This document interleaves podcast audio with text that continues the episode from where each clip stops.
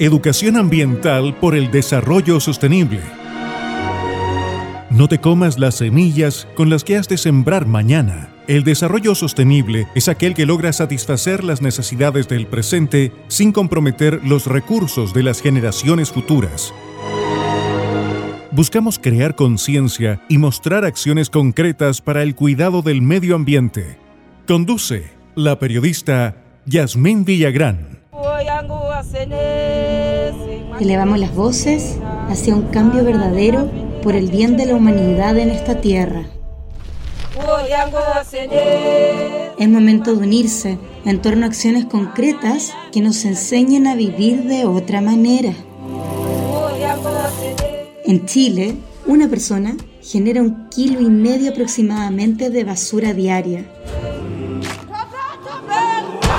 El 50% de los residuos orgánicos termina en vertederos y rellenos sanitarios. Si regresamos lo orgánico a la tierra nosotros mismos, sumamos una acción para combatir el cambio climático. No importa dónde estés, se puede. Debemos. Bienvenidos a un nuevo programa. Hoy, Compostando Futuro en Cuarentena.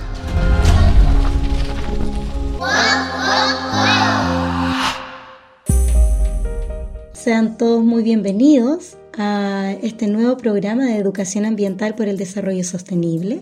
Les acompaña Yasmín Villagrán y en este viaje tenemos a tres invitadas, todas mujeres, y también todas nosotras unidas por un mismo objetivo en distintas áreas, la ciencia, la educación, la ecología, la maternidad, las comunicaciones, los cuentos y el constante aprendizaje al que la Tierra nos invita.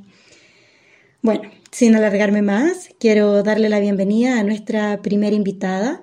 Ella es la investigadora postdoctoral de la Universidad Católica de la Santísima Concepción, Fabiola Valdebenito. ¿Cómo estás, Fabiola? Muchas gracias por estar presente en nuestro programa. Hola, Yasmín. Qué bonita introducción hiciste. Eh, por mi parte, muy contenta de estar en tu programa. Fabiola, agradecería mucho si puedes compartir con nosotros un poco de tu pasión y además tu estudio, ya que por lo que tengo entendido encabezas una investigación relacionada al compostaje de las podas de árboles. ¿Nos puedes contar un poco al respecto? Hoy en día se habla más de compostaje, la gente está más familiarizada con lo que es el compostaje, que es en lenguaje sencillo, es a partir de nuestros residuos orgánicos de cualquier tipo producir eh, suelo vegetal a través de distintos procesos físico-químicos, procesos biológicos, de microorganismos, ¿cierto?, que transforman esta, estos residuos orgánicos en suelo vegetal. La gente está más familiarizada con, lo que es el compostaje y sabe la importancia que tiene eh, porque incide directamente con los colapsos de los vertederos, eh, con la emisión de gases de efecto invernadero que aumentan el problema que ya conocemos de calentamiento global, ¿verdad? Entonces, eh, teniendo esas bases, yo te puedo eh, comentar que en el proyecto en, el que nosotros estamos desarrollando, quiso hacerse cargo de un residuo de la industria forestal que es bien refractario, específicamente la corteza de eucalipto y productos derivados que son productos que no se procesan para hacer papel y que son desechados. Eh, su destino final son los vertederos, colapsándolo y con todos los problemas que nosotros conocemos. Entonces, esto se produce en bastante cantidad, más de lo que uno piensa, y no están contabilizados dentro de los residuos municipales. Entonces, eh, nosotros queremos llevar este proceso de compostaje a mayor escala. La primera escala sabemos que lo podemos hacer en nuestras casas, eh, en nuestras composteras, ¿verdad? Con nuestros residuos orgánicos, pero esto lo que hicimos es escalar por la necesidad también de, las empresas que también necesitan saber eh, o poder disponer de estos residuos que acarrean problemas de todo tipo, eh, aparte de medioambientales, de tipo económico, logístico. Entonces acá nació la idea de tratar de darle valor a estos residuos, de hacer un manejo amigable de ellos y ojalá obtener algo que sirva, digamos, y qué mejor que obtener entonces compost. Entonces nosotros estamos tomando como base la corteza de mm, eucalipto y estamos agregando otros productos ricos en nitrógeno para hacer compost y obtener suelo vegetal. Y la finalidad de este suelo vegetal es remediar, remediación de suelo, mejora de los mismos, abono para plantas y le estamos haciendo un tremendo favor al, al planeta al hacernos cargo de nuestros residuos. Fabiola, junto con todo lo que nos estás contando, ¿podrías también referirte a los beneficios del compostaje desde nuestra vida cotidiana hasta cómo ayudamos al planeta en relación al cambio climático? En Chile, una persona genera 1,25 kilos de basura diariamente y aproximadamente el 50% corresponde a residuos orgánicos que terminan en los vertederos o los rellenos sanitarios, con los problemas que ya hemos mencionado eh, en esta conversación, de colapso principalmente y emisión de gases de efecto invernadero. El fenómeno del cambio climático es una problemática a nivel mundial. Por ello, eh, varios países se han comprometido a reducir sus emisiones de gases de efecto invernadero a través del reconocido Acuerdo de París. Chile uno de ellos. Eh, el objetivo de esta iniciativa eh, de compostaje, de compostaje domiciliario, es incorporar el reciclaje de orgánicos a lo largo de nuestro país. Eh, a través de, la... Primero se le hace una pequeña educación a, la gente, digamos, introduciéndolo en lo que en lo que es el compostaje, eh, cómo se realiza, eh, cuáles son las variables eh, más determinantes para, un éxito, digamos, de, este compostaje. Y la mayoría de las personas no dimensiona lo que significa botar a la basura restos de fruta o verdura, pues, pues asumimos o asumen que se descomponen de forma natural. Sin embargo, el, proceso de degradación de estas, que es una degradación anaerobia, eh, produce eh, emisión, eh, esta emisión de gases de efecto invernadero, principalmente CO2 y metano. Si el 38% de la población nacional separara sus residuos para hacer compostaje, se lograría reducir las emisiones actuales de gases de efecto invernadero en un 30% para el año 2030. Entonces es súper importante que cada uno aportemos eh, con nuestro granito de arena haciéndonos cargo de nuestros residuos orgánicos en la casa. Eh, y para eso, afortunadamente, hay varias iniciativas, eh, incluso de personas que vivimos en departamento. Hoy en día hay muchas iniciativas de pequeñas cooperativas que retiran los residuos por un, por un costo adecuado, digamos, los tratan y después te, regalan o te devuelven el, el, compost. Así que tenemos alternativas, si no tenemos el espacio también podemos hacerlo porque realmente es, va a ser significativo, todo aporte. Y finalmente, desde tu visión de la ciencia y de la maternidad, ¿qué consejos nos podrías dar a las familias para poder comenzar a emprender este viaje del compostaje? Eh, bueno, eh, yo antes de estar acá en Concepción eh, vivíamos en Temuco. En Temuco teníamos una casa grande y eh, hacíamos compostaje. Teníamos nuestra, teníamos nuestra compostera, entonces eh, íbamos haciendo compostaje, residuos orgánicos, ¿verdad? lo que todos sabemos que se le echa a un una compostera, restos de fruta y verdura, eh, eh, restos de flores, de planta, cáscaras de huevo, eh, restos de podas, corchos, servilletas, que mucha gente no sabe, pero las servilletas efectivamente también se pueden compostar porque es fuente de carbono. Cenizas, acerrín, restos de, infusiones y diferentes tipos. Entonces, lo que siempre había que cuidar era la relación carbono-nitrógeno ya eh, que siempre tenía que haber más carbono que nitrógeno, o sea, pocas proteínas. Eh, y eso era como la variable que hacía la diferencia entre un buen compostaje, un buen proceso y no, también la aireación. Entonces me acuerdo que cuando teníamos una rutina eh, en Temuco y compostábamos, no sé, todos los días le íbamos a tirar algo a la compostera, después lo aireábamos dos o tres veces a la semana con un, con, un, palito, ¿cierto? y eh, se mantenía eh, bajo, bajo techo, eh, a la intemperie, una, una compostera. Entonces se fue haciendo parte de nuestra cultura y nos dimos cuenta de la reducción de basura que tuvimos. Eh, redujimos como un 50% o 60% nuestra basura porque además reciclábamos. Así que es increíble eh, la disminución. Entonces como familia fue una bonita experiencia y se la recomiendo que lo hagan con sus hijos porque eh, ellos van aprendiendo, van haciendo muchas preguntas y, y, de chiquitito entonces se van familiarizando con procesos amigables como el compostaje y también el reciclaje. Así que fue una muy buena experiencia como mamá, así que recomendable totalmente. Muchas gracias Fabiola por haber estado en nuestro programa, por haber compartido todo tu conocimiento, tus estudios respecto a algo tan importante que es el compostaje, que además nosotros podemos comenzar también desde nuestros hogares a aportar con un granito de arena que sin duda tiene un efecto súper importante en, en, nuestro entorno, en nuestra calidad de vida y en, el, en la salud del planeta. Así es que muy agradecida y nos veremos en una próxima oportunidad en una entrevista, ojalá, en video a través de nuestro Facebook, que ahí dejo el, dato también para la gente que nos está escuchando, que es Educa Ambiental FM en Facebook y también en Instagram. Muchas gracias, Fabiola. Eh, gracias a ti, Yasmín. Eh, y saludos eh, y cariños a todos los auditores. Adiós. Estuvimos conversando con Fabiola Valdebenito.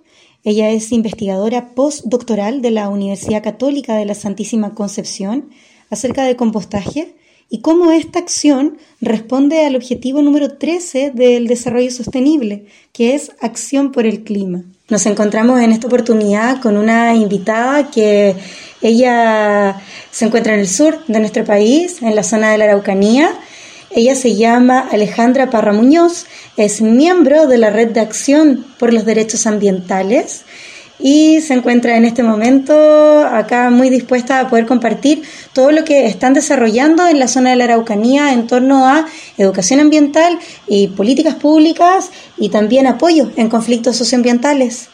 Alejandra, un gusto, muchas gracias por querer ser parte de este programa y poder compartir todo lo que ustedes están haciendo. Hola Yasmin, muchas gracias a ti por contactarme. Un gusto también de saludarles. Alejandra, cuéntanos un poquito qué es lo que ustedes están desarrollando en la zona de la Araucanía en base justamente a lo que vendría siendo em, la manipulación de residuos, eh, la conciencia también medioambiental y las acciones concretas de educación ambiental con la gente. Bueno, nosotros mm, en la RADA, la Red de Acción por los Derechos Ambientales, em, existimos desde el año 2006 y desde ese tiempo que intentamos trabajar a través de tres líneas de acción. Una es la educación ambiental ciudadana, otra es el apoyo a comunidades que están en conflicto socioambiental y otra es la incidencia en políticas públicas. ¿Y cómo partimos todo esto? Eh, lo partimos porque eh, en ese tiempo, año 2005-2006, la gran parte de los vertederos municipales de la región de la Araucanía estaban instalados en comunidades mapuche. Eh, alrededor del 70% de los vertederos municipales estaban instalados dentro o aledaños a comunidades mapuche, cuando las comunidades tienen menos del 15% de la superficie del territorio regional. Por lo tanto, nosotros vimos que esto configuraba un escenario de racismo ambiental. Y esto eh, lo denunciamos el año 2007 a la ONU y continuamos trabajando con las comunidades eh, mapuche afectadas por vertederos, pero eh, al mismo tiempo comenzamos a hacer educación ciudadana para evitar la necesidad de instalar nuevos vertederos en la región. Y cómo, cómo encontramos que la mejor forma de hacer eso era a través de la estrategia basura cero. Y eso es lo que hoy en día promovemos, tanto a nivel de la educación ambiental ciudadana como también en, la línea de incidencia en políticas públicas. Un gran desafío, basura cero. Sí, sí, es un gran desafío, pero la verdad es que eh, a través de la práctica te das cuenta de que no es tan difícil y que en verdad es bastante sencillo y eh, cualquier persona lo puede hacer y también cualquier municipalidad podría hacerlo si se lo propusiera. Muy bien. ¿Y cómo podría hacer eso Alejandra, basura cero significa, imagínate, no botar ningún recibo. Sí. ¿Cómo lo están haciendo? Mira, yo lo practico desde hace hartos años y eh, la verdad es que todavía no logro no botar basura. Mm. Pero he reducido enormemente la cantidad de basura que saco para que se la lleve el camión. Yo saco una bolsa eh, de 100 gramos, por ejemplo, una vez cada tres meses. Mm. una cosa así. Qué bien, felicitaciones. Wow. Y eso se logra a nivel doméstico a través de unas acciones súper sencillas que cualquiera puede hacer. La primera y la más importante es evitar la generación de basura. Y eso significa que cada vez que tú puedes evitar comprar algo que sabes que se va a transformar en basura, no hacerlo y comprar una opción alternativa. O simplemente no comprar ese producto. Hay muchas cosas que se compran hoy en día que en realidad no se necesitan, que no son necesarias, como por ejemplo cosas que, muchas cosas que la gente compra para comer, pero que en realidad no la alimentan, como las galletas, las papas fritas, eh, los jugos en polvo, que vienen envueltos además en envoltorios plásticos que se terminan transformando en basura. En vez de eso, por ejemplo, en vez de tomar jugo en polvo, que además viene lleno de eh, tóxicos, eh, colorantes, eh, saborizantes, etcétera, en vez de eso podemos comprar fruta y hacer jugo de fruta. Y eso sí, realmente nos nutre, es saludable y no genera basura, porque a lo más genera residuos orgánicos. Y ahí viene la segunda eh, acción de la jerarquía de acciones basura cero, que es el compostaje. A través del compostaje nosotros podemos transformar más del 50% de lo que va a la basura en algo beneficioso para el medio ambiente, en compost, porque el compost sirve como un mejorador de suelo. Nos sirve para mejorar la estructura del suelo, para mejorar la cantidad de nutrientes que tiene el suelo, también para mejorar la actividad biológica del suelo. Entonces, en vez de botar kilos de residuos orgánicos a la basura y que se transformen en contaminación, lo que podemos hacer es devolver todos esos nutrientes al suelo para que el suelo pueda seguir produciendo cosas que nos benefician, que son la, que es la comida, ¿cierto? Los alimentos, las plantas en general que nos sirven para limpiar el aire, etcétera. Entonces, el compostaje tiene muchos elementos positivos y ninguno negativo, diría yo, es solamente beneficios y es súper fácil de hacer a nivel doméstico y también lo pueden hacer las municipalidades a nivel municipal. Y de hecho hay cientos de ciudades en el mundo que tienen instalados los sistemas basura cero eh, y que hacen compostaje municipal y después le devuelven el compost o a la gente que separa su residuo en su casa o eh, a los pequeños agricultores de las comunas, por ejemplo, que pueden producir eh, hortalizas orgánicas o vinos orgánicos, incluso también hay en California con el compost que hace la Municipalidad de California. Acá en Chile, Alejandra, la, la Municipalidad de La Pintana es una de las precursoras, o precursoras, precursoras, ¿no? De todas estas iniciativas de compostaje. Y han logrado algo súper bonito, así que yo creo que en un programa siguiente vamos a contar con ese testimonio. Pero junto con ellos también, acá en la quinta región, Villa Alemana, Viña del Mar, eh, hay varias comunas que también están trabajando estos temas justamente porque también significa una reducción de la, del CO2 en nuestro ambiente y eso es evitar que el planeta se siga calentando. Entonces, claro, es muy beneficioso. Yo no sé ustedes cómo lo están desarrollando allá en la Araucanía. Además, también sé que están eh, externalizando o viralizando mucho más este aprendizaje y esta enseñanza a través de las redes sociales ahora y también internet. De hecho, yo supe de ustedes también porque tú vas a hacer próximamente un curso virtual, gratuito además. ¿Nos podrías contar un poco al respecto? Sí, mira, hoy día a las 7 de la tarde voy a hacer un taller de basura cero, de cómo vivir basura cero, en eh, la página del fanpage del Movimiento por las Aguas y los Territorios, el MAT, el fanpage de Facebook. Y ese, eh, perdón, pero ese curso queda registrado para que la gente después pueda volver, porque probablemente esto lo van a poder escuchar después las personas con podcast y vamos a tener un tiempo de, diferencia. Sí, va a quedar grabado, así que cualquier persona después lo puede revisar ahí en, el fanpage del MAT del Movimiento por las Aguas y los Territorios. Y el jueves voy a hacer un taller también en el mismo horario sobre compostaje doméstico, que también va a quedar guardado. Porque toda esta semana el, el Movimiento por las Aguas y los Territorios está celebrando el Día de la Tierra, que es el 22 de abril. Es el Día Mundial del Planeta Tierra, entonces por eso estamos haciendo esta serie de talleres autoformativos de distintas temáticas eh, para eh, mejorar nuestra comprensión de la relación que tenemos con el ambiente, los problemas ambientales, cómo podemos aportar a su resolución eh, desde nuestras eh, situaciones particulares, ¿cierto? Desde mi perspectiva individual, pero también familiar, colectiva, si podemos organizarnos y tener así un mayor impacto, mucho mejor.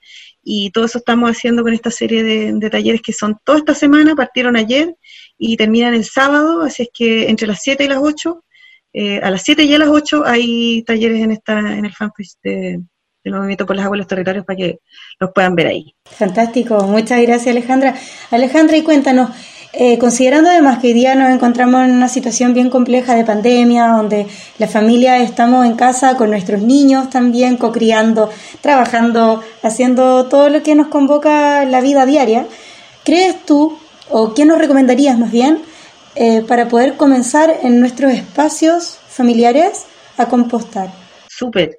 Mira, em, hay, es una técnica súper, súper sencilla y que en el fondo es albergar en tu casa un proceso que ocurre de manera natural. Lo más importante eh, cuando lo hacemos a nivel doméstico es que el proceso sea aeróbico, que los residuos orgánicos se biodegraden en presencia de aire. Eso es fundamental. Nosotros siempre tenemos la idea de que cuando las cosas se descomponen se ponen de ondas, ¿cierto? Ya, eso ocurre porque nosotros por lo general vemos los procesos de descomposición dentro de una bolsa. Echamos la basura a una bolsa plástica y esa bolsa después la cerramos y eh, claro, ahí en algún momento se acaba el oxígeno dentro de la bolsa y no vuelve a entrar. Entonces nosotros abrimos la bolsa y ahí adentro ya hay un proceso anaeróbico un proceso donde actúan bacterias que no ocupan aire para vivir, sino que ocupan dióxido de carbono. Y esas bacterias usan el dióxido de carbono y botan metano. Y el metano es un gas que huele mal y que, es, eh, que se inflama. Entonces, de hecho, ese, eso lo que ocurre ahí en una bolsa cerrada de plástico es eh, biodigestión anaeróbica, que también es un, un sistema de tratamiento de residuos orgánicos, pero que intencionalmente genera el gas metano para poder usarlo después, para usarlo para una cocina a gas o para calefaccionar, eh, etcétera. También es otro sistema súper interesante, pero a nivel doméstico es mucho más fácil y mucho más barato hacer compostaje, que tiene que tener oxígeno eh, necesariamente para que no ocurra este proceso anaeróbico. Entonces, tenemos que buscar un lugar en nuestra casa donde poder dejar esos residuos orgánicos y que ese lugar le permita a estos residuos ventilarse permanentemente. Es decir, podemos hacer una compostera de madera, donde las tablas de madera tengan una separación para que pueda circular el aire por ahí, eh, o puede ser de plástico, pero que tenga muchos agujeros para que pueda entrar el aire adentro. Y ojalá, idealmente, que esté en contacto con el suelo, en contacto directo con el suelo, porque así van a ingresar a través del suelo muchos microorganismos que se van a alimentar de la materia orgánica que nosotros eh, vamos a, poner allí. Otra cosa importante es que no haya exceso de humedad en la compostera. ¿Por qué? Porque la humedad es súper beneficiosa para el desarrollo de la vida, para que se reproduzcan todos los microorganismos ahí, los hongos, las bacterias, también los insectos que van a llegar, eh, también lombrices llegan si lo ponemos en contacto directo con el suelo. Y la humedad sirve para la reproducción de todos esos seres vivos, es decir, para que el proceso sea mucho más rápido. Pero el exceso de humedad significa que no va a haber tanto espacio para el aire. Entonces, si hay exceso de humedad, hay falta de aire y el proceso se puede volver anaeróbico. Lo que es súper indicativo de exceso de agua es cuando ya empieza a brillar por la cantidad de agua. Cuando la mezcla es brillante, porque tiene mucha agua, ahí ya es demasiada. si la mezcla... Ventilar un ratito. Hay que secarlo, ahí hay que secarlo. Secarlo, eh, ojalá, mezclándolo con material seco. Y material seco puede ser hojas secas, pasto seco, paja, eh, o si uno no tiene nada de eso, cartón picado o cajas de huevo picada. También se pueden usar como material secante. Eh, si la mezcla está oscura, bien oscura, pero no brilla, eso quiere decir que está húmeda en una cantidad súper buena, suficiente. Si brilla, ya es exceso de humedad. Y la tercera cuestión que yo diría que hay que tener precaución es eh, ponerle siempre una capa de material seco encima para que no lleguen tantos mosquitos, porque hay unos mosquitos muy pequeñitos que no son las moscas que entran a la casa, eh, que son las moscas de la fruta, ¿no? Sí, creo que le llaman mosca de la fruta. Es un mosquito súper chiquitito que llega cuando los restos vegetales que nosotros le ponemos a la compostera quedan en directo contacto con el aire. Entonces, por lo general esos mosquitos se quedan allí nomás. Pero hay gente que le molestan, entonces para evitar que lleguen muchos de esos, hay que tapar la mezcla, los residuos húmedos con residuos secos, que es esto que yo te decía, la paja, el pasto seco, hojas secas o cartón picado. Eso es todo lo que necesitamos para una compostera. Maravilloso. Y la última pregunta, que creo que esto puede ayudar mucho a incentivar a las personas a que lo hagan en sus casas. ¿Cuál es la, para una familia más o menos tradicional, digamos, no sé, cuatro o cinco personas, que más o menos así son los núcleos familiares, eh, más como más, abundante, por decirlo de alguna forma, no sé cómo decirlo, eh, o la mayor cantidad de familias, ¿cierto? Tiene este número de integrantes. Eh, ¿Cuál es la dimensión en espacio que requieran para poder hacer una, una compostera o una vermicompostera eh, para que puedan así efectivamente todos sus residuos orgánicos compostarlos. Em, sí, bueno, depende harto también de cómo se alimente la familia. Pero una familia que se alimenta con muchos vegetales, como debería ser, es lo más saludable comer muchos vegetales, que la base de la alimentación sean las frutas y verduras. Eh, necesitaría no más de eh, menos de un metro cuadrado de superficie. 50 eh, por 50 diría yo que sería una, buena superficie para una familia. lo otro es que las composteras sin lombrices tienden a ser más verticales. Entonces necesita una superficie más chiquitita pero más alta hacia arriba. Y las lombricomposteras son más horizontales. Entonces ahí puede ser una superficie más amplia en la base y no tan alta hacia arriba, porque las lombrices tienden a alimentarse en la superficie. Entonces es mejor tener una superficie más, más amplia para que se alimenten las lombrices. Pero no es mucha la superficie que se necesita. Nosotros hacemos composteras de un metro cuadrado de superficie, pero son comunitarias, son como para varias familias. Entonces, menos de eso es más que suficiente para una familia de, cuatro personas, cinco personas. Maravilloso. Muchas gracias Alejandra y creo que con esto ya podemos motivar a, muchas personas a que ojalá puedan comenzar a compostar sus residuos orgánicos. Ojalá, sí, todos deberíamos hacerlo. Así es, y es una máxima experiencia también para los niños, porque es súper bonito poder comprender desde muy pequeño que existe un ciclo en la vida y que nosotros somos parte de él, así es que Ahí, gracias por incentivarnos y por entregarnos toda esta información que es tan valiosa en estos momentos. Súper, ¿no? Gracias a ti por, el contacto y por la oportunidad de comunicarme con más gente y entregarles este mensaje que es tan importante para el futuro de, todas y todos nosotros y de la humanidad. Así es. Em, Alejandra, cuéntanos cuáles son las redes sociales para que las personas puedan eh, ya sea escribirles o saber cuáles son las cosas que ustedes están haciendo y contactarlos.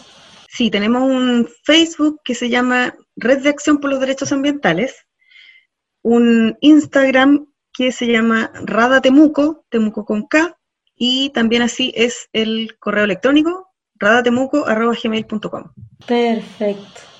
Listo, así es que ahí ya saben que las personas de esta red preciosa de Rada están ahí muy dispuestas y en acción por crear un mundo un poquitito mejor de lo que hoy día tenemos.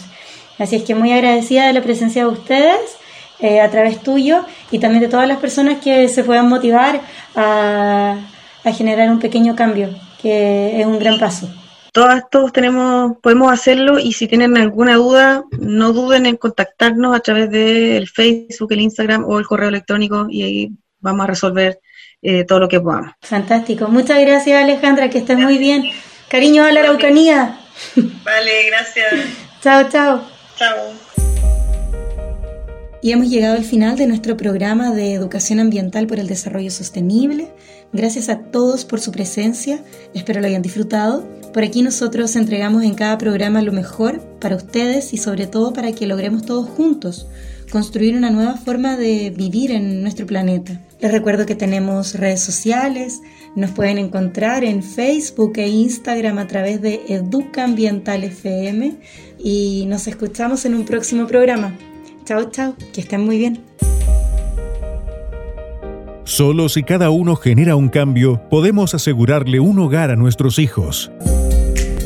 Esto fue Educación Ambiental para el Desarrollo Sostenible junto a Yasmín Villagrán.